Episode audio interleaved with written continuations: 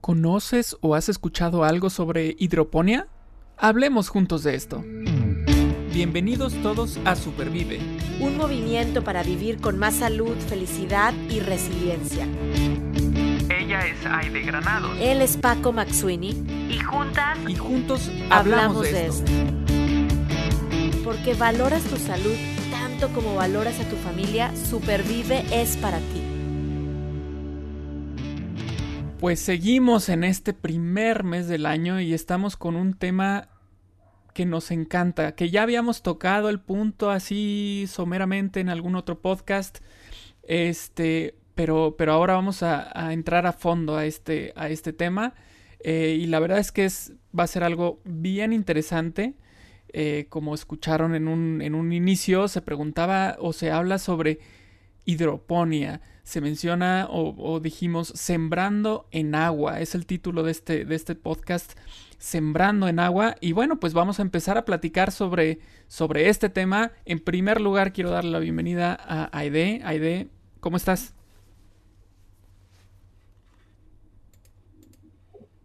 Eh, no sé, pasar. muy bien, muy contenta. Eh, de estar aquí en este episodio, uno más de Supervive, con todos estos mensajes para vivir con más felicidad, con más salud, con más resiliencia y súper emocionada también por la plática que vamos a tener hoy con un invitado especial. Cuéntanos un poco más, Paco. Claro que sí, estamos mm, de manteles largos, muy contentos por, por tener nuestro segundo invitado del año. Este, y ahora tenemos a Rodrigo Andrade. Eh, bueno, vamos a leer un poquito sobre él para que lo conozcamos. Él es esposo, papá de tres hermosas hijas, en verdad hermosas niñas, Valentina, Micaela y Emma. Él tiene 38 años, casi 39, o sea, este es un chavito, es un chavito. Originario de Aguascalientes, pero se considera ciudadano del mundo. Ha vivido en Estados Unidos, Austria, Irapuato, Querétaro, Sao Paulo, Ciudad de México y desde hace cinco años en Irlanda en Nass, cerca de Dublín. Egresado en Administración de Empresas en el TEC de Monterrey. Trabaja para Kerry Group desde hace 14 años, empresa global líder en la industria de alimentos y bebidas. Actualmente es gerente general de la unidad de negocio de food para la región europea y Rusia. En paralelo a su trabajo de todos los días, eh, empezó como emprendedor en el 2012 abriendo un bar en San Juan del Río en Querétaro eh, después invirtió en un negocio familiar. Eh, son unos eh, invernaderos de hortalizas en Aguascalientes. Y em, buscando reinventarse, trabajó tratando de ocupar su tiempo, perdón, en ideas, cosas nuevas, diferentes, que agreguen valor. Junto con dos amigos, en 2019 fundaron Farmony en Irlanda, con la idea de fomentar el consumo local, sustentable a través de pequeñas comunidades de productores. Entonces, eh, pues él es nuestro gran invitado. Bienvenido, Rodrigo. Un gusto, un placer tenerte por acá. Hola, Aide. Hola, Paco. Al contrario, muchas gracias a ustedes por la invitación. Este, súper contento de estar aquí en su podcast y poder eh, participar y compartir las experiencias que hemos tenido. Gracias, Rodrigo. Y bueno, pues como Paco lo decía, ya hemos tenido algunos episodios que tienen que ver con este, esta onda del cultivo. La, gente que nos escucha le, gusta iniciar cosas en casa, comer sano o comer más sano. Eh, y cuando yo pienso en hidroponía, o como se llama este episodio, sembrando en agua, pues también me quedo como confundida porque tradicionalmente yo siempre vi una plantita que la ponía en tierra, ¿verdad? y crecía y, así como que esa es mi, primera imagen de, tener una, planta, un fruto, pero hoy nos trae aquí un tema de sembrar en agua, hidroponía. Rodrigo, me gustaría que comenzaras explicándonos qué es, de qué se trata y también por qué te apasiona tanto, cuál, cuál es tu historia con la hidroponía. Claro que sí, bueno, te platico. Este, la primera pregunta, ¿qué es hidroponía? Eh, como bien dices, es, crecer plantas en agua. Hay una parte importante que hay que considerar que es necesitas un medio de cultivo. Entonces se utiliza, por ejemplo, eh, fibra, se utiliza eh, fibra de coco, se utiliza, eso es básicamente para poner la semilla el agua se absorbe a través de este medio de cultivo y entonces la planta empieza la germinación y ya el proceso de crecimiento. ¿Cuál es la diferencia entre la agricultura tradicional y la agricultura hidropónica? Es que, por ejemplo, la tierra es la que tiene los nutrientes, ¿sí? En la hidroponía tú le adicionas esas, esas sustancias nutritivas al agua y entonces las plantas crecen las raíces a través del medio de cultivo y agarran y absorben los nutrientes que tú diluiste en el agua. Quiere decir, lo único que está reemplazando es que los nutrientes que absorben a través de la tierra los absorben a través de la adición que tú haces en el agua. Eh, básicamente ese es el principio. Eh, las plantas crecen, eh, por ejemplo, existen algunas limitantes con los medios hidropónicos, tienen que ser plantas en cuyas las raíces van hacia abajo. por ejemplo, lo que son papas no crecerían porque no, no crecen raíces, entonces tubérculos no crecerían, son, son plantas que echan raíz para abajo y que la planta va para arriba. Básicamente, en, palabras simples o coloquiales, ese sería el principio de la hidroponía. Eh, ¿Por qué me apasiona? Este, bueno, pues al final todo el mundo tiene que comer, ¿no? Eh, y, y Farmony en particular, nosotros fundamos la empresa con la idea o con el concepto de, de reducir millas. En, Irlanda, no sé, eh, no sé si conozcan, pero lo primero que se viene a la mente cuando piensas en Irlanda es lluvia. Y es un clima, eh, pues no tan bueno como el que tenemos en México, ¿no? Que, pudiera permitir que se crecieran eh, las plantas en una estacionalidad buena. Acá no, los periodos de crecimiento de las plantas son reducidos. Entonces, junto con unos amigos empezamos a evaluar y decir, hay una necesidad, se importa un montón de este tipo de productos, eh, queremos reducir millas, queremos que sea sustentable y, y, pues así nació la idea de, de, producir este tipo de productos de los cuales hay un mercado eh, y, y, queríamos pues satisfacer esa necesidad, ¿no? Tratar de, de mejorar el medio ambiente en ese sentido también. De acuerdo. De acuerdo, y bueno, ya nos platicaste el por qué te apasiona a ti, pero también me surge la duda de cómo es que esta, esta idea de la hidroponía surge históricamente. ¿A qué necesidad global responde? ¿Cómo es que, surgió? Digo, ahorita mientras platicabas de la raíz hacia abajo, me acordé de, de, cuando estaba en Tampico, por ejemplo, y que me iba a esquiar. Este, y hay plantas que están en la superficie ¿no? Hay flores, los nenúfares, todo esto. Y crecen así, sí, claro, tenían una pequeña raíz hacia, hacia abajo y ahí está flotando por el río.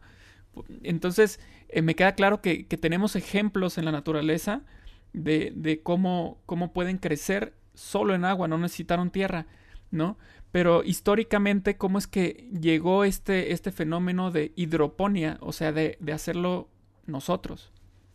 Es una pregunta bien interesante, Paco, y, la verdad es que esta tecnología no es nueva. Eh, se tiene antecedente de que la hidroponía viene desde tiempos antes de Cristo, ¿no?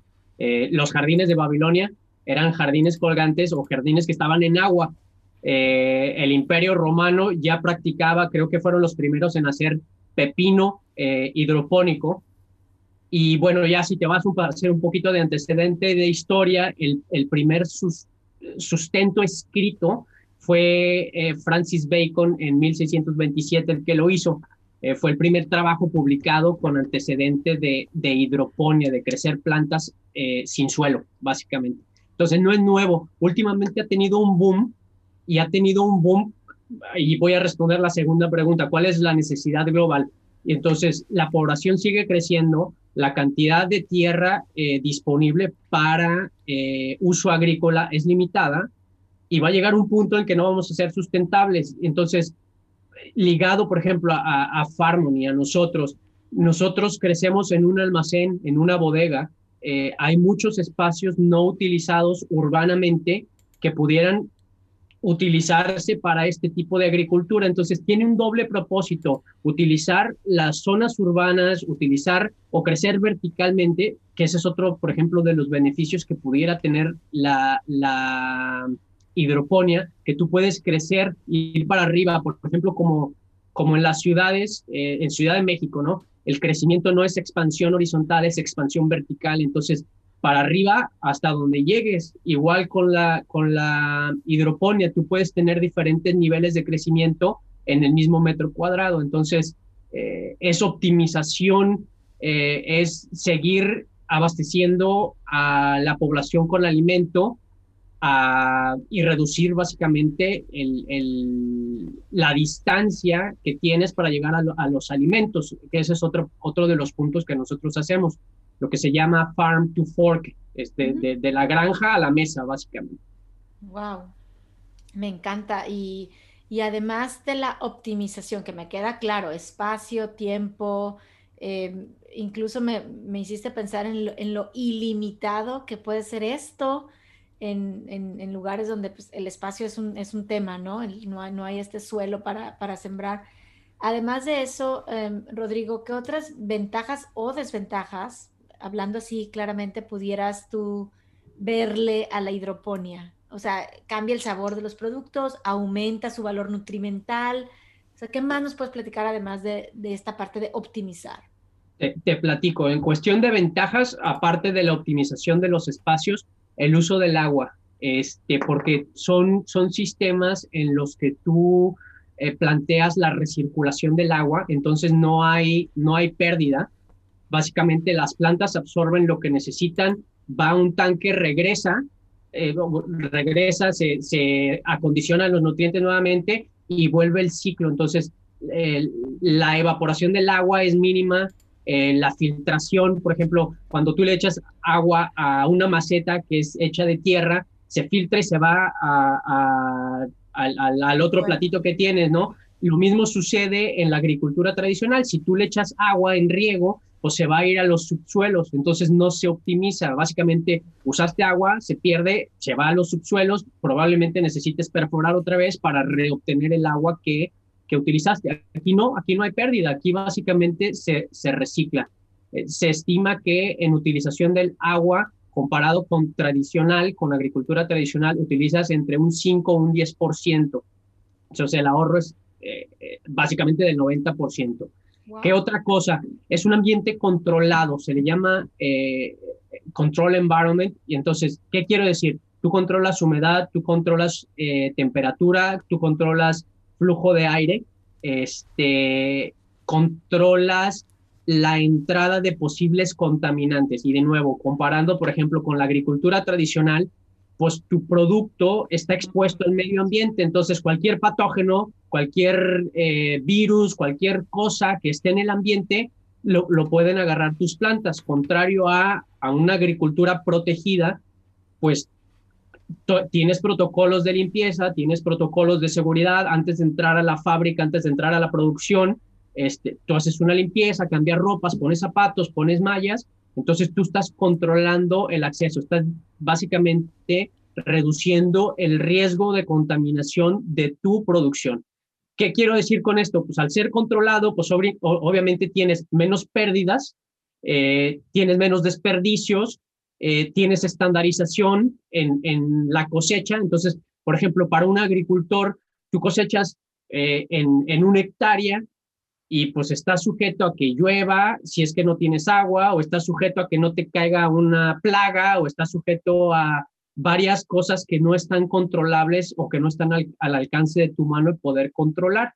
Con esto sí, con esto tú básicamente sabes qué estás poniendo input y sabes qué vas a obtener de output en X periodo de tiempo, eh, dependiendo del tipo de productos que estés cosechando, ¿no? El, el, el, ciclo de, de, cosecha de cada producto varía dependiendo de lo que estés cosechando. Entonces, la calidad es, es, es buena. Eh, tu pregunta, ¿hay diferencia entre, entre los nutrientes y entre el sabor? Mi respuesta inmediata es no y te invito a que los pruebes porque no vas a poder diferenciar entre uno y el otro. Eh, la clave o el, punto es, tú tienes que mantener a tu planta alimentada. Eh, tu planta alimentada quiere decir, tienes que agregar los nutrientes que la planta necesite. Lo que, lo que absorbe del suelo, tú se lo tienes que adicionar al agua. ¿sí? Y, en ese momento, entonces, pues, la planta va a crecer fuerte, va a crecer sana, eh, va a crecer básicamente replicando lo que estaría absorbiendo del suelo y no habría ninguna, ninguna diferencia. ¿Qué otro beneficio tiene? en, la, en el suelo y por, probablemente haciendo alusión a lo que ya mencioné, en el suelo normalmente tú tienes que adicionar pesticidas para proteger las plantas de las plagas. En este tipo de agricultura, en este tipo de tecnología, no agregas pesticidas, agregas fertilizantes, que es bien diferente, y eh, los fertilizantes, que aquí es el choque que tienes con la agricultura tradicional, porque dicen, ah, pues no es, no es natural, estás adicionando. De cualquier forma, en agricultura tradicional, normalmente agregas fertilizantes para que las plantas crezcan bien.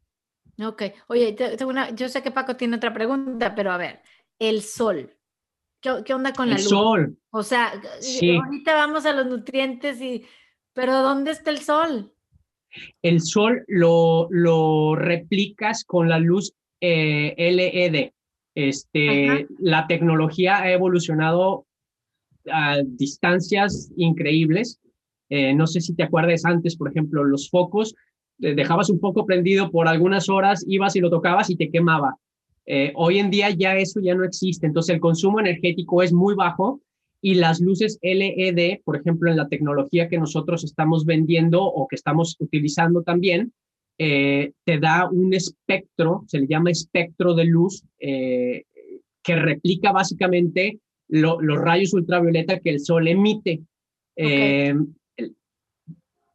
Igual, por ejemplo, otro de los beneficios con este tipo de luz es que tú controlas los tiempos. Eh, y te, te, doy un ejemplo, ¿no? Nosotros empezamos y prendíamos la luz en, en horarios laborales de, de, 8 a 5 de la tarde, por decirlo. Eh, y luego eh, dejábamos la planta descansar. Las plantas tienen que descansar. Entonces, replicas el ciclo de luz y, luna o, de luz y oscuridad que, que, tiene una planta normal en, en el medio ambiente pero nosotros lo que nos dimos cuenta es que estábamos prendiendo la luz en horas pico, entonces el consumo de energía era más alto y dijimos, pues al final no necesita porque está cerrado en un cascarón, en un control, en un ambiente cerrado, entonces ¿por qué no las prendemos en la noche? Evitamos hora pico, optimizamos económicamente y la planta recibe la luz de cualquier forma, independientemente. Para ellas es día o noche, no hace, no hace diferencia. Entonces, eh, la pregunta es, ¿con qué reciben las luces? Eh, con, con, qué emitas el sol? Con la luz ultravioleta a través de la luz eh, LED. Perdón. Este, híjole, ahorita mientras estabas hablando, llegan y llegan dudas así, preguntas que lo malo es que no tengo en dónde anotar para, para que no se me olviden y mi memoria no es muy buena. Pero bueno, eh, está muy interesante y ahorita como decía Aide, pues te puedo podemos hablar sobre los, sobre los nutrientes, pero, pero antes me quedo con, con algunas dudas. Por ejemplo, en la parte de que en la que hablabas de em, el circula, cómo circula el agua dentro del, del, proceso de cultivo, este, y se van agregando eh, fertilizantes, las plantas absorben, pero al momento de que empieza a circular el agua va de, un, de una planta a otra, es decir, de un, digamos, una especie a otra. Este, o se mantiene, esta agua es solo para las lechugas, esta agua es solo para las acelgas, eh, o, cómo es esto para que luego no haya, no sé si hay algún, ah, eh, algo que, que, se mantenga en el agua, como desecho tal vez, que, que no aprovechó la lechuga y que le va a llegar a la selga, no lo sé. Como contaminación cruzada. O sea, lo que es una pregunta buenísima, es una pregunta buenísima y nosotros, por ejemplo, eh, tenemos un chip que es, eh, que es la, nosotros vemos la granja, le llamamos granja, pero en realidad es una fábrica. Eh, nosotros tenemos líneas de producción, si las quieres llamar así, entonces son exclusivas. Esta línea de producción es exclusiva para este tipo de producto. Tenemos un tanque central que abastece a los diferentes racks en los que está creciendo el mismo tipo de planta, entonces el balance de nutrientes es exactamente el mismo porque es el mismo tipo de planta. Entonces, si tú quieres tener otro tipo de planta, tienes que entender cuáles son las necesidades de planta. Y hay muchísima literatura que te dice, a ver, eh, nutrientes, y por ejemplo, eh, entrando a, a, poquitos detalles, los nutrientes principales que una planta necesita son nitrógeno, potasio, fósforo y calcio, que son eh, eh, elementos de la naturaleza, o sea, nada de tener miedo al tipo de, químicos que se le está agregando a, las plantas, porque al final los, los obtenemos de, de, cualquier otro lado. Eh, el balance entre esos cuatro componentes principales, hay otros, eh, hierro, magnesio, etcétera, que es lo que viene en la tierra, eh, se ajusta, se hace una mezcla y entonces eso es lo que tú le, das a las plantas. Y al proceso de recirculación, tú empiezas con un tanque central, va uno de los módulos, eh, en cascada baja en los diferentes niveles, porque como te digo, nosotros tenemos cuatro niveles de en el mismo rack, llega al, de arriba, baja al, segundo, tercero, cuarto y luego del cuarto llega un tanque donde es, eh, luego bombea de regreso a la, al tanque principal en el tanque principal ya monitoreamos si absorbió más potasio, si absorbió más magnesio, si absorbió hierro, si absorbió calcio, y en ese tanque principal es donde se vuelve a balancear la receta de nutrientes. Wow. Y en esta, en este proceso de fabricación, que me lo, me lo imagino así tal cual, un laboratorio en una, en una, en una fábrica en la que están midiendo los niveles y cuánto absorben. También, por ejemplo, monitorean bueno, me imagino que sí, en, cuanto a la diferencia de las plantas y la luz. Tal vez haya unas que necesiten menos, menos tiempo, eh, menos intensidad, este, y, por eso pueden absorber más nutrientes o, puedes optimizar este, los, los, ingredientes que le agregas al agua. Eh, no sé, todo eso me imagino que lo, lo analizan. Antes de comenzar con una nueva planta, hacemos la parte de la investigación de qué tipo de características, condiciones, perfiles necesita la planta para poder, para poder crecer de forma saludable. Eh, sí, tratamos de estandarizarlo, ¿no? Porque si tú tienes la misma, las tres, tres líneas, tenemos tres líneas de producción, si tienes las tres líneas de producción en, en, la, en el mismo cuarto, eh, independientemente si prendes una línea o prendes la otra, pues al final, quieras o no, hay cierta influencia de luz. Entonces tratamos de armonizar y de que lo que produzcamos tenga eh, parámetros o principios similares para no eh, interferir una con la otra. Eh, tenemos dos espectros de luz, uno para plantas que son más grandes, que crecen más alto, que necesitan, por ejemplo, más color. Eh, los tres colores principales ultravioleta que, que, ejercen la, los LED son azul, rojo y amarillo. Entonces, combinas los diferentes focos LED para que te dé un espectro. Nosotros tenemos únicamente dos y tratamos de nuevo de, de traer plantas que se acondicionan a un espectro.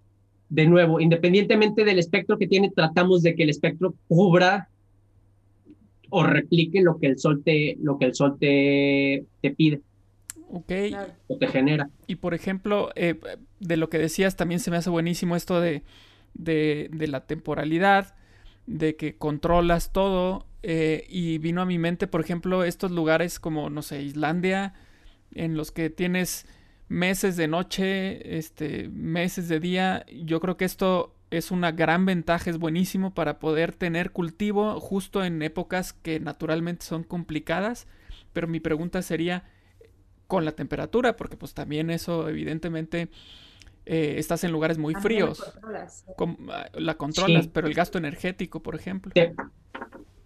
Te, platico, eh, por ejemplo, nosotros, los componentes principales en la tecnología que nosotros desarrollamos son tres. Eh, en, a grosso modo, ¿no? Lo, podemos fragmentar en tres clústeres de tecnología. Uno es la parte de la estructura, la parte de afuera, el cascarón. Lo que nosotros hicimos son dos contenedores marítimos, cortamos las paredes, eh, paredes laterales, los juntamos, los sellamos y pusimos una atmósfera modificada. Creamos un ambiente de atmósfera modificada con un HVAC system, eh, perdón, este, con, con, en donde controlamos temperatura y humedad, ¿no? Son, son unas unidades que, que te filtran el aire, que te controlan la temperatura, entonces tú pones el setup, quiero que el contenedor o los contenedores estén siempre a 20, 25 grados, lo, que tú decidas en el parámetro. Entonces, esa parte del ambiente y la temperatura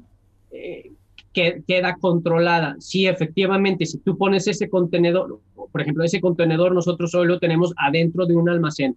si lo sacamos del almacén a temperatura ambiente, probablemente vaya a consumir más energía la parte del HVAC, porque afuera, por ejemplo, ahorita en Irlanda, la semana pasada nevó, entonces, pues sí, va, va a necesitar más consumo. El segundo punto, el segundo clúster de tecnología es la parte del rack y el sistema de crecimiento, ¿no? Lo que te platicaba, tenemos módulos, le llamamos módulos, cada módulo tiene cuatro niveles y ahí es donde crecen las plantas, ¿no? Incluyendo el, el sistema de circulación de agua. Y el último punto eh, es un software y una aplicación que nosotros desarrollamos que podemos eh, prender on and off las bombas, las luces, este, y adicional a eso, tiene unos sensores eh, donde, donde medimos, se le llama EC y, el pH. El, EC básicamente son las partes por millón, la solución de nutrientes para ver si está en la condición óptima que nosotros dijimos. ¿no? Entonces, por ejemplo, eh, queremos que esté a 100 partes por millón y está a 95, pues hay que subirla a 100. O se pasó, pues entonces hay que meterle agua para que se, se balancee la mezcla. Esos son los tres componentes principales de lo que, de lo que desarrollamos. Oye, este, Rodrigo, yo te estoy escuchando y mi cabeza está así viendo cómo poder empezar hidroponía en mi casa. O sea, más bien ahí va mi pregunta, es, estás hablando de tecnología, obviamente tú dijiste esto, lo, lo compraron, lo retaron, lo sellaron, pusieron temperatura, humedad, este, no lo tengo yo eso en mi casa. O sea, yo aquí salgo y digo, bueno, puse en mi pequeño patio y empezamos a sembrar tradicionalmente cosas, ¿no? Semillitas, agua, luz, sol y salieron. Pero esto me encanta, lo que nos estás platicando por el tema de limpieza. A mí me encanta comer limpio. Como tú dices, los nutrientes ahora entiendo, no es que sean artificiales, o sea, siguen siendo los, los minerales, las eh, algunas vitaminas, no sé, lo que le pongan al agua de manera natural, que yo de todos modos lo voy a obtener. ¿Puedo comenzar una hidroponía en mi casa? O sea, ¿es fácil? ¿Es complicado en un vaso de agua como el que te estás tomando? ¿O, o, sí necesito toda esta onda tecnológica? ¿Cómo mido el potasio, el nitrógeno, el nitrógeno, el calcio y el fósforo? ¿Qué, qué, ¿Cómo le hago? Eh, la, la, respuesta simple es sí. Este, depende a qué nivel quieras este, expanderte, pero si es para empezar un proyectito, eh, es súper fácil y lo puedes hacer. Ni siquiera necesitas los nutrientes. Con la, con la pura agua crece la planta. Este, y el ejemplo típico que, que, puedo meter o traer a colaciones, casi, estoy seguro que casi todos lo hicimos, eh, en la escuela cuando tenías tu vasito y le ponías el algodón y le echabas eh, alcohol y agua y crecía la planta. El principio básicamente es eso. Eso es la hidroponía. Necesitas tu medio de cultivo, que en este caso era el algodón, necesitas tu semilla y necesitas el agua para que crezca. Entonces, si tú tienes una lámpara, no tiene que ser la lámpara ultravioleta perfecta, no. Eh, yo, por ejemplo, a, la pregunta, ¿puedes crecer en casa? Sí, yo empecé así antes de asociarme con mis amigos, eh, siempre he sido muy, muy inquieto y necesito eh, tener mi cabeza ocupada. Y no, no obstante la esposa, las tres hijas, el perro, el trabajo y demás, eh, necesitaba ocuparme en algo. Entonces empecé como hobby a plantar, a, a, poner semillitas, a plantar, a ver si crecía, si no crecía. Eh, mis hijas luego dicen que, que quiero más a las plantas que a ellas, porque les ponía música y demás. Este, si puedes crecerlo, yo empecé con un vaso exactamente como el que viste, okay. eh, con, con, una esponjita, pones la semilla, eh, echas el agua y la planta vas a ver cómo, cómo crece. Y así tengo, por ejemplo, ahorita aquí algunas. Y también, por ejemplo, mi casa, que es su casa, era el, el, el, laboratorio de investigación y desarrollo. Entonces yo me traía semillas de otras plantas para empezar a ver si crecía y entonces antes de irme a nivel más industrial en la fábrica, pues probaba si funcionaban o no, funcionaban en, en, en, cortito, ¿no? Aquí para, para no echar a perder tanto. Wow. Oye, este, pero pues, si, si quiero asegurarme que la lechuga, o el pepino, sí traigan los nutrientes, porque a veces el agua no es tan buena, depende de dónde vivamos. Aquí en Estados Unidos, bueno, hay, hay, hay, mucho debate. Este, ¿Hay alguna forma, alguna tirita que yo me compre de elementos para que yo realmente ahora sí me asegure de que son limpios, pero que también me va el tomate o lo que me vaya yo a, comer me nutra bien? Hay unas, eh, los nutrientes de la planta o del producto como tal, lo tendrías que mandar a un laboratorio. Okay. La, lo que sí puedes medir y que sí existe en el mercado y es de, lo puedes conseguir en cualquier lado, en internet si quieres, hay unas plumas de medición que tú metes al agua para medir eh, si, si la formulita que tienes mm. o los nutrientes son correctos o no. Y los nutrientes eh, los puedes igual conseguir en cualquier lado, son, eh, son de uso o de dominio común. Este, hay varias marcas en el mercado. Nosotros, nosotros no desarrollamos la fórmula, nosotros conseguimos esos nutrientes y son los que utilizamos para, para, para alimentar a nuestras plantitas. Ok, de acuerdo. Y bueno, tengo una última pregunta. Ya hablamos de los nutrientes para las plantas, para que crezcan, la manera en la que puede funcionar para recircular el agua y que sea más óptimo su uso, la temperatura, todo esto que está impresionante. Pero en cuanto a nutrientes para quien los consume, hay también estudios y no sé, me imagino que también han hecho una especie de hacks, ¿no? Por ahí de, este, tal vez para que tengamos más nutrientes con esta planta necesitamos subirle a esto. Este, no sé si eso lo midan. Nosotros no lo hemos hecho, Paco, la verdad. Este, nosotros eh, vamos a la raíz. La raíz es que tu planta esté bien alimentada y en teoría eso se trasladaría a que la planta creció con, con las propiedades que eh, está determinada, ¿no? Eh, nosotros no hemos hecho un estudio de una vez que haces la cosecha, llévala a un laboratorio para que te mida eh, la, o para que te saquen la tabla nutrimental del producto final. Nosotros no lo hemos hecho y te echaré una mentirota si te digo, ay, sí, está perfecta porque no lo hemos hecho. No hemos tenido queja de los clientes tampoco, entonces, creería que en cuanto a perfil y nutrimentales, el, producto que estamos entregando a nuestros clientes eh, cumple, cumple con eso.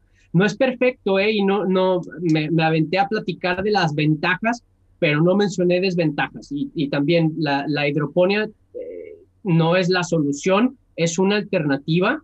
Y, así es como nosotros lo estamos queriendo posicionar acá. O sea, no te estoy diciendo que muevas toda tu agricultura tradicional a, a hidroponía, no al contrario, si tienes tú un espacio en tu, en tu bodega, eh, durante el periodo de invierno, pues no vas a poder cosechar en, en, el suelo, pues tienes cómo complementar y cómo traer sustento a tu familia durante los periodos de invierno. Entonces es como nosotros estamos posicionándonos en el mercado de decir, no es para reemplazar, es alternativo. Y sí, las desventajas, por ejemplo, pues tienes que hacer una inversión inicial comparado a si ya tienes tú la tierra, pues nomás avientas la semilla y le echas agua y va a crecer, ¿no? O sea, acá tienes que comprar equipo, tienes que comprar tecnología, la inversión inicial es un desembolso que no tienes que hacer en el tipo de agricultura tradicional. Eh, como les comentaba, no es apto para todas las plantas, hay específico, específico, plantas específicas que crecen en este tipo de tecnología eh, de nuevo, como les mencioné, habría que tener cuidado al momento de entrar a la fábrica para no traer, para no contaminar, pero pues, son cuidados que de cualquier forma tú tienes que tener. Eh, por ejemplo, acá en Europa el clem de orgánico nosotros no lo podemos hacer porque el debate es orgánico quiere decir que crece en suelo. Eh, en Estados Unidos tengo entendido que la FDA sí permite que hagas el claim de orgánico, acá en Europa no. Y pues otra de las desventajas es que hay mucha desinformación, ¿no? El, se ve como, ah, esto es artificial, la planta, la planta no va a ser la misma, es artificial. claro. Pero ahí es, donde, ahí, es donde la información, o sea, digo, de verdad, por eso tener estos espacios de plática, porque entonces dices, a ver, bueno, a ver, vamos a pensar, ¿por, qué es artificial o por qué no es artificial?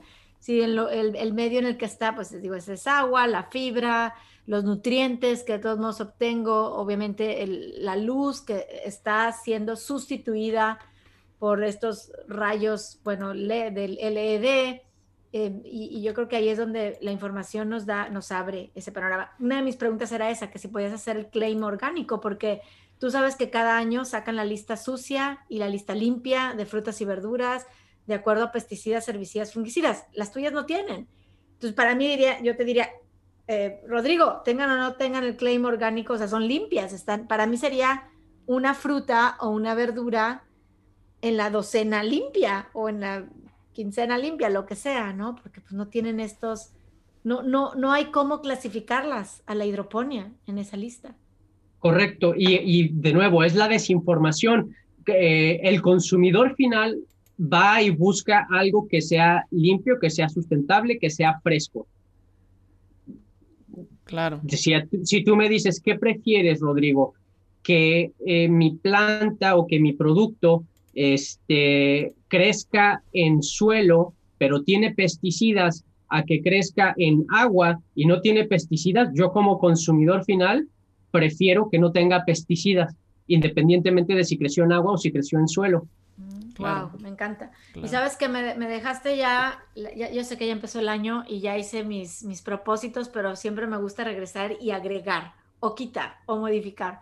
Y, y nosotros nos gusta el, el jardín, o sea, el, el, cultivar nuestro tomatito, nuestras así, ¿no? Y me dejas un muy buen propósito, Rodrigo, de... Em, sí, experimentar y aventurarnos con la hidroponía. Así es que este 2021 ya te platicaré nuestras hazañas. Muchas gracias por, por haber compartido todo esto. No, hombre, al contrario, de nuevo, gracias a ustedes por la invitación, por el espacio, por poder platicarles. Este, mi consejo, no tengan miedo, la hidroponía no es mala, no es un pecado, no es, no es sintético, al contrario, yo creo que, que es una alternativa buena para, para todos y de nuevo, este, el espacio es limitado y, trayendo este tipo de tecnologías eh, facilita el, acceso de este tipo de productos a, muchas áreas, a muchos países, a muchas regiones donde, pues por, por las limitaciones de clima, por las limitaciones de suelo, por las limitaciones de agua, pues no pudieran tener accesos, ¿no? Perfecto, pues muchísimas gracias, Rodrigo. Este fue una gran plática, aprendimos mucho, mucho porque luego uno se imagina que bueno, pues ahí pones tu charolita y órale. Este, y esto es wow, alta tecnología y mucho estudio. Eh, está respaldado pues por mucha, por mucha lectura. Entonces me encantó, me encantó. Muchísimas gracias. Y bueno, pues nos escuchamos en el siguiente podcast. Muchas gracias a ustedes y estamos platicando. En el próximo episodio hablaremos juntos de cómo supervivir emprendiendo e innovando. Supervive es posible gracias al apoyo de SVP Dallas.